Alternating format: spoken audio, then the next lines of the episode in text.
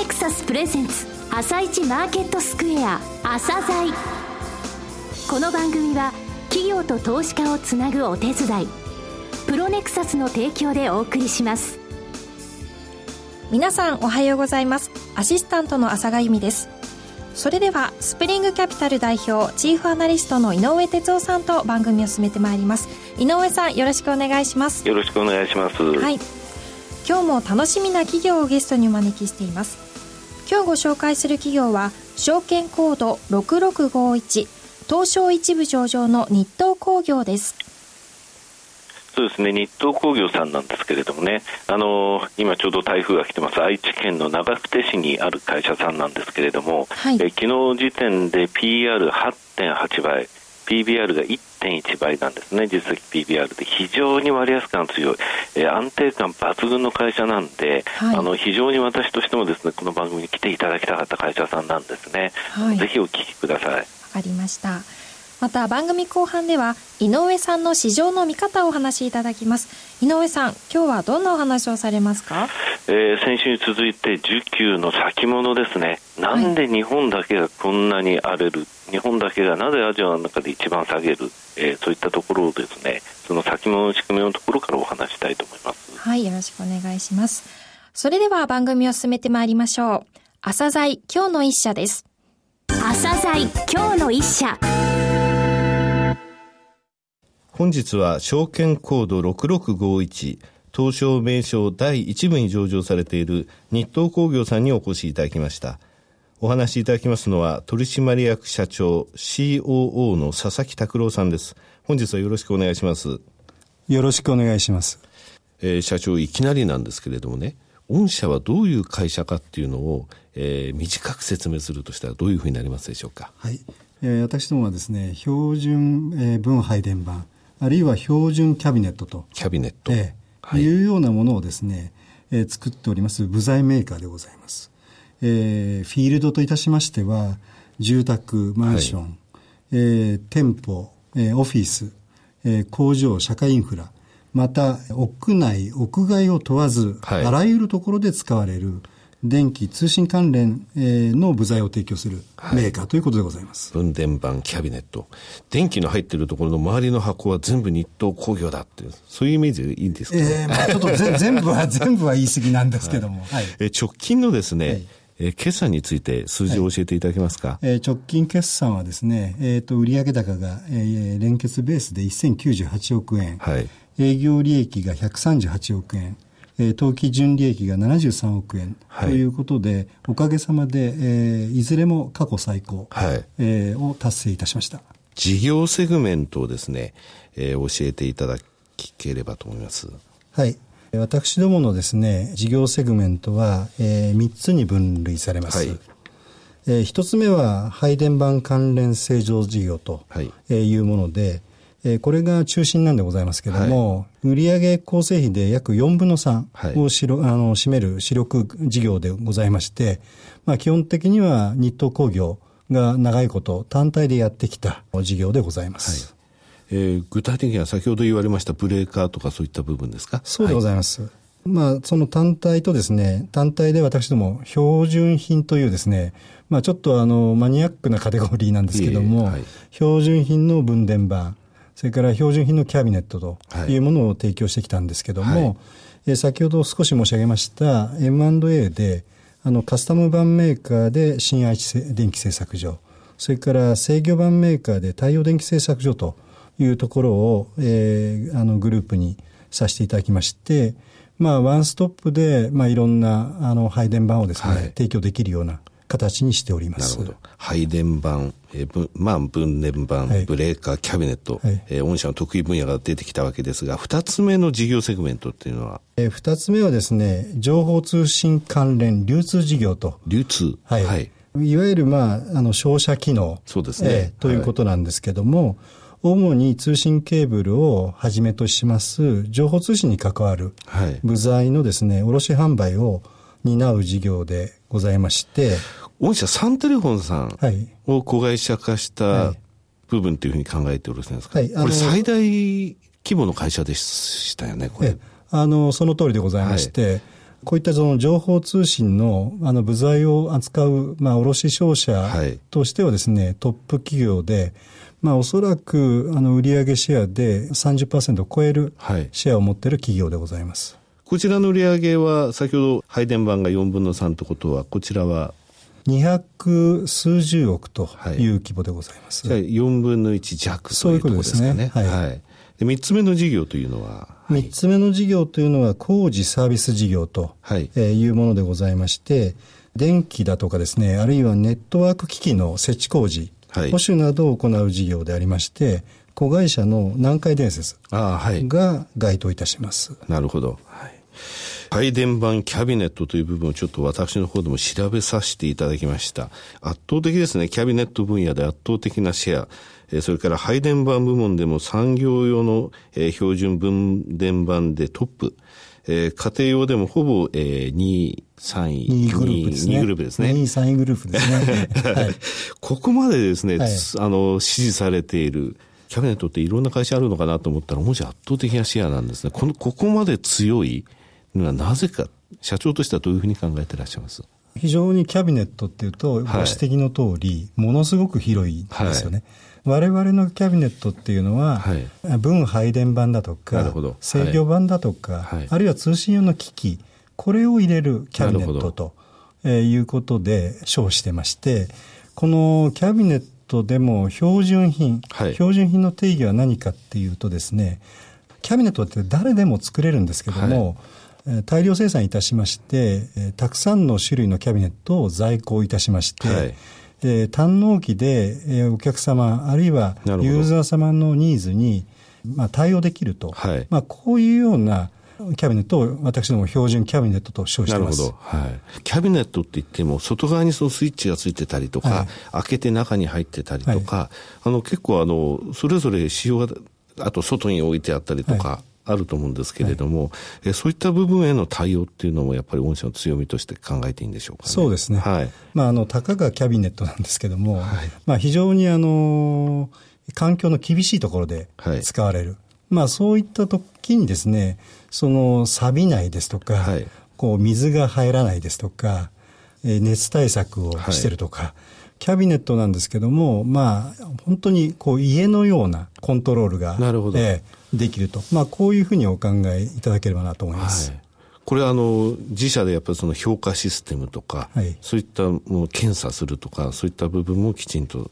備えてらっしゃると。はい、キャビネット専門のですね、あの試験設備を、まあ随分前から、はい、あの、大掛かりに導入いたしまして、あの箱でもその防水ですとか、はい、防塵ですとか、あるいはあの熱ですとか、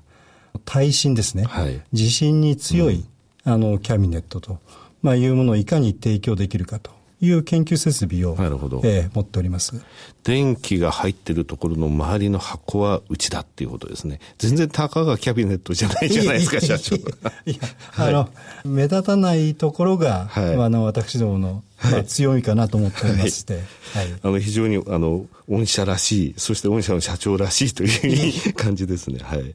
えー、さて、EMS エネルギーマネジメントシステム関連、ここの部分についてお話しいただけますでしょうか？はい。はい。3.11の東日本大震災以降、はい、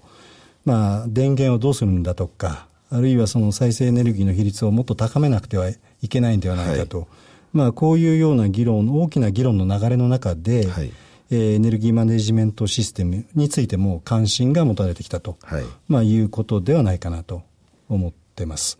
家庭用のエネルギーマネジメントシステムはですね、はい。えー、先ほどのあの EMS の頭にですね、ホームの H をつけまして、はい、ヘムスと、はあ、えー、呼ばれております。はい。えー、そのキーデバイスとしまして、まあ、私どもが提供させていただいているような、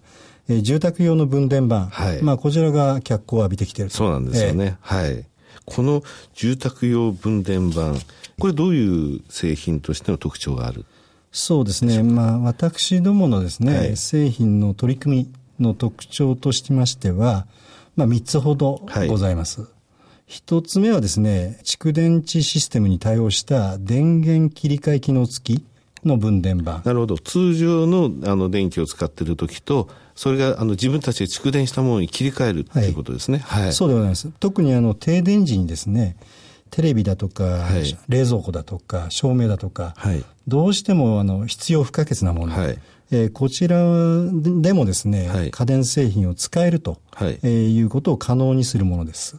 二つ目は、使用電力の見える化に対応す,、えー、する当社独自の新型ヘムス分電盤を発売いたしました。はい、機器分離技術というものを、まあ、使いまして、はい、家電ごとの電気使用量があの分かるというものでございます。じゃあテレビ、冷蔵庫、それが今どれぐらい電気を使用しているかっていうのは分かるということですね。その通りです。すごいですね。はい。ありがとうございます。えー、3つ目はですね、あの、蓄電池を収納するキャビネットが考えられます。その他ですね、電気自動車向けのスタンド、充電器ですね。この部分で御社の名前よく出てくるんですけれども、こちらのお話もしていただけますでしょうか。はいえー、約6年前にですね、はい、えー、あのトヨタ自動食器様とですね、はい、共同開発で電気自動車用、えー、のですね、普通充電スタンド、こちらの食品モデルを投入さあのさせていただきました。えー、その後ですね、通信機能だとか、はい、あるいは IC カード認証機能を付加するなどですね、大幅に、えー、この充電器、スタンドを進化させてまいりまして、はい、えー、また家庭用の充電器をラインナップすると、本分野のフロントランナーとしてなるほど頑張っております。はい。えー、あと、御社あれと思ったんですが、インターチェンジの近くにですね、えー、工場等ありながら、えー、モーダルシフトを行っていると。はい。いう取り組みを見たんですけれども、これどういうことなんでしょうかね？はい、まあ、ご指摘のインターチェンジのそばにっていうのは我々標準品のキャビネットメーカーなので、はい。はい、単納期で全国にお届けするために、もともとは設けたんですけども、なかなかやっぱりあの今、えー、トラック輸送も、うん、えー、まあ、例えば90キロ規制だとか、はい、運転手さんをですね、あの長時間運転すると交代しなくてはいけないというような問題も出てまいりました。まあそういった中で、私どもの、まあちょっと大きな高圧の受配電盤に近いものなんですが、キュービクルとい。う、あの製品がございまして、えこちらのですね、遠距離輸送、これについてはですね、ちょっと鉄道輸送を使おうと、まあいうことで、えー、コスト削減、あるいはその CO2 の削減と、えー、いうことに取り組みさせていただいております。はい、なるほど。この取り組みが経済産業省のあの、グリーン物流有料事業者賞、この表彰を受けた、特別賞を受けたってことなんですね。そういうことですね。はい、あと、先ほどの家庭用のあの新型の、えー、分電盤ですが、こちらの今年の製品コンクールにおいて環境大臣賞取られてるんですね、はいはい、非常にあの環境に配慮してるっていうところは御社のもう一つ特徴として挙げられるなという印象がありますね。ありがとうございます、はい、まああのまあこういう電気の周辺部分を、あの携わらせていただいてますので、まあそういったところにも力を入れている次第でございます、えー、最後になりましたがリスナーに向けて一言お願いできますでしょうか。はいえー、私どもはですね、あの、B2B、直接最終消費者に向けてっていうあの会社ではない部材メーカーということもありまして、はい、まあ、あの、一般的には知名度が低く、まあ、地味なイメージだろうとは思いますが、しっかりと、あの、した事業基盤のもとでですね、まあ、着実に成長していきたいと思っておりますので、息の長い投資をお願いできれば大変ありがたいなと思っております。はいはい、えー、佐々木様、本日はどうもありがとうございました。どうもありがとうございました。今日の一社、日東工業でした。さらに井上さんに日東工業についてお話しいただきます。えー、この会社の良さをあと30分ぐらい喋れるんですけどもね、はい、あの分電盤ブレーカーキャビネット圧倒的なシェア、それから今あのお話ありましたエネルギーマネジメントシステム EMS のところでも取り上げられている、えー、会社さんなんですね。はい、で私はその、えー、冒頭に PR、PBR 言いましたけれども、はい、えー、スプリングキャピタル社の順位、えー、3220社中278はい、えー、成長性も資本利益率も売上高利益率も健全配当成功も全部ですね25%以内の上位に入ってて、はい、えー、総合でも8.6%すごい順位なんですよ。で、ね、これ2012年以降ずっと続けてるんですね。でそうですねこの会社もっと IR やってほしいんですよ。IR やってこういういい会社があるっていうのを投資家にですねきちんとあの、えー、伝えていってほしいし私も、えー、そういうためにですねこういう番組やってて本当よかったなと思うのはこういう会社さんと紹介できる時ですね。そうですねわ、はい、かりましたそれでは一旦お知らせです企業ディスクロージャー IR 実務支援の専門会社プロネクサス上場企業のおよそ6割2200社をクライアントに持つこれはアジア証券印刷の時代から信頼と実績を積み重ねてきたからこそ。さらにプロネクサスが目指すのは企業と投資家をつなぎ日本の株式市場を活性化させることです。プロネクサス私たちは個人投資家の皆さんを応援します。井上哲夫。今日のストラテジー。